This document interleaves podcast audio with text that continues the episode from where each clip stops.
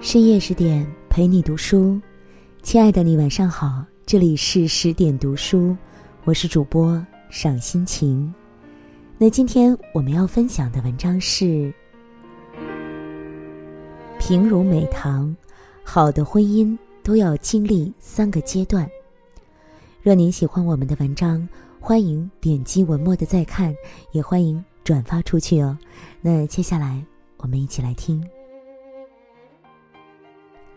海并不深，怀念一个人比海还要深。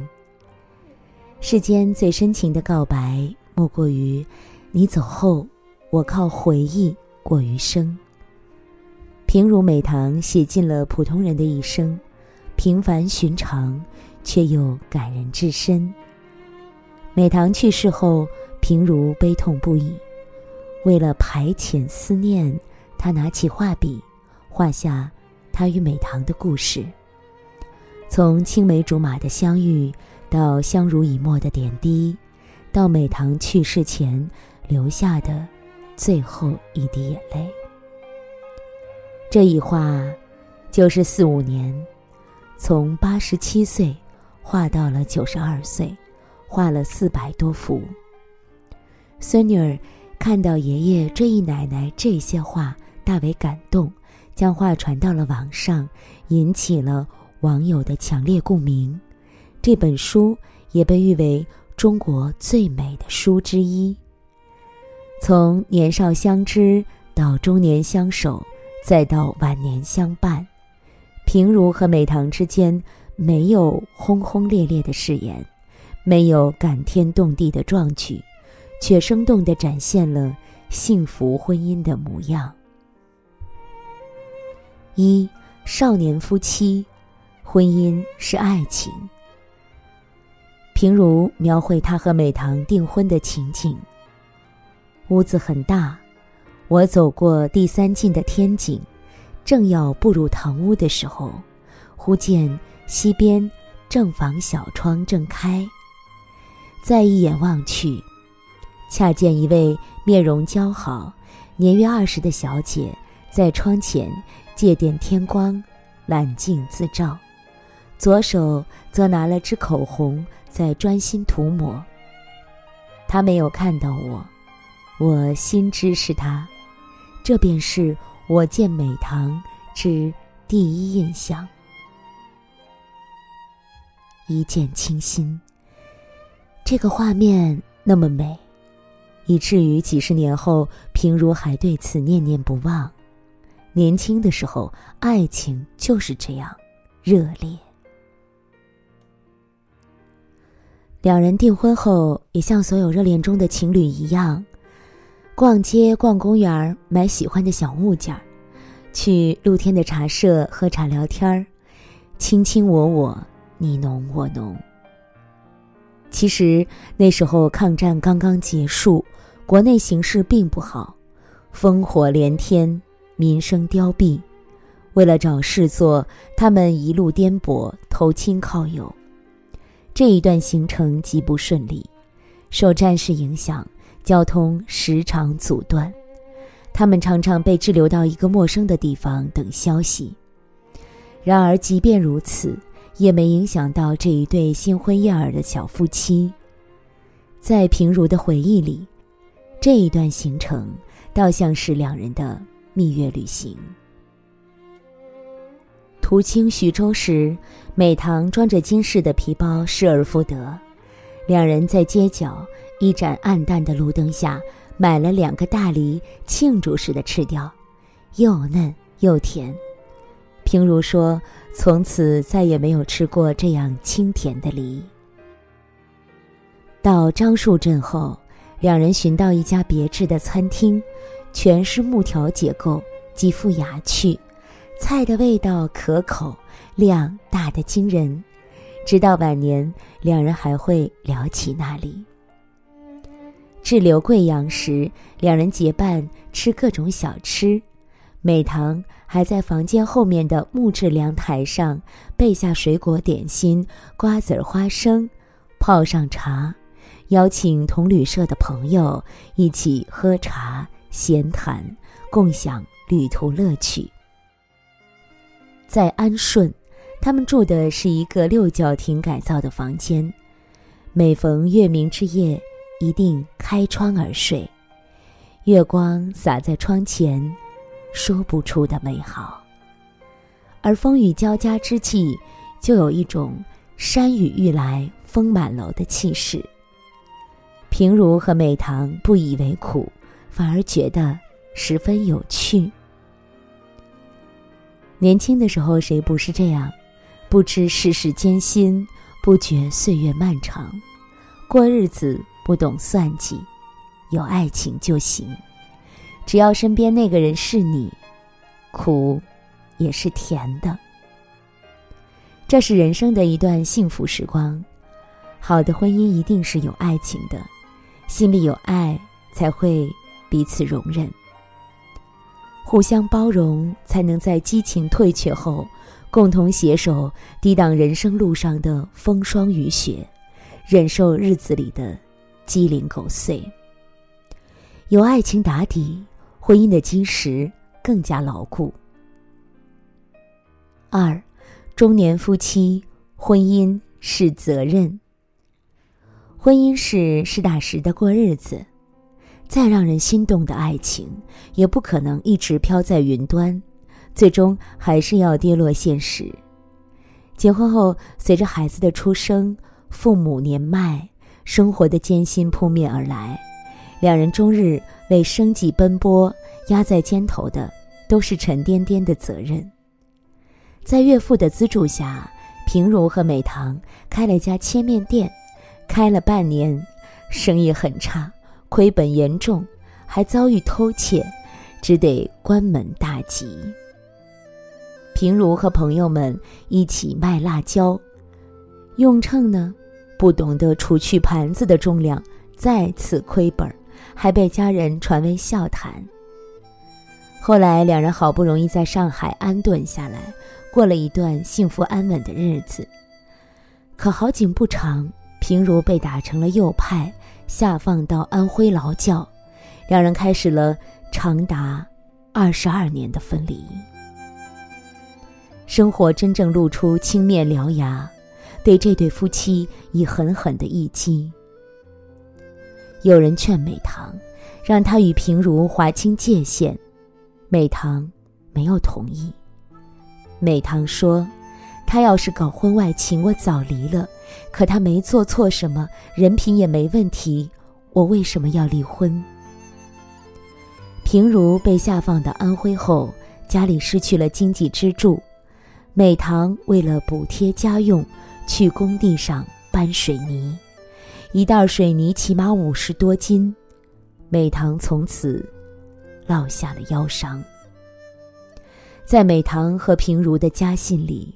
说的最多的也是生计艰难，二儿子想买件绒线衫，小儿子想买个手表，孩子们大了谈朋友，处处都要花钱。美棠把家里的东西一点点变卖，有五对金手镯是美棠的嫁妆，终于卖的一只不剩了。而平如的日子也很苦，吃不饱饭，干很重的体力活儿，严重的时候身体肿得跟气球一样。美棠省吃俭用，寄了鱼肝油给他，平如才慢慢好起来。但在苦难的生活里，也有一抹温暖的亮色。平如和美棠书信不断，他们。互相安慰，彼此牵挂，共度艰难，从不抱怨。过年时的团聚是全家最开心的时候了。平如大半个月前就开始准备，买糯米、花生米、芝麻等好多东西。回家那天黎明出发，挑担到汽车站，几番辗转，到上海后挑着担子。疾步两小时，想回家做最后的冲刺。回到家，全家人都非常高兴，岳母忙着蒸咸鹅，美棠和女儿在煤球炉上炒瓜子儿和花生，满是生香。孩子们一边吃花生瓜子儿，一边高声唱起歌来。平如也拿出口琴给他们伴奏。邻居从他们家房门口经过时，总感叹：“这家人真好啊。”人一辈子不可能一直平平顺顺，总会遇到各种各样的挫折和磨难。人到中年，生活的压力和窘迫扑面而来，爱情退居幕后，婚姻承载的更多是生活赋予的责任和使命。好的婚姻能够经风雨、共患难、和衷共济、守望相助。毕淑敏说：“一个好男人和一个好女人，在共患难的日子里，虽有两颗心，却只有一个念头，风雨同舟的向前。风花雪月是年少的浪漫，风雨同舟。”才是人生的课题。三，老年夫妻，婚姻是陪伴。常言道：“少年夫妻老来伴。”这句话放在什么时候都不过时。当平如回到上海和家人团聚时，他已经是五十七岁的老人了。平如和美棠一生坎坷。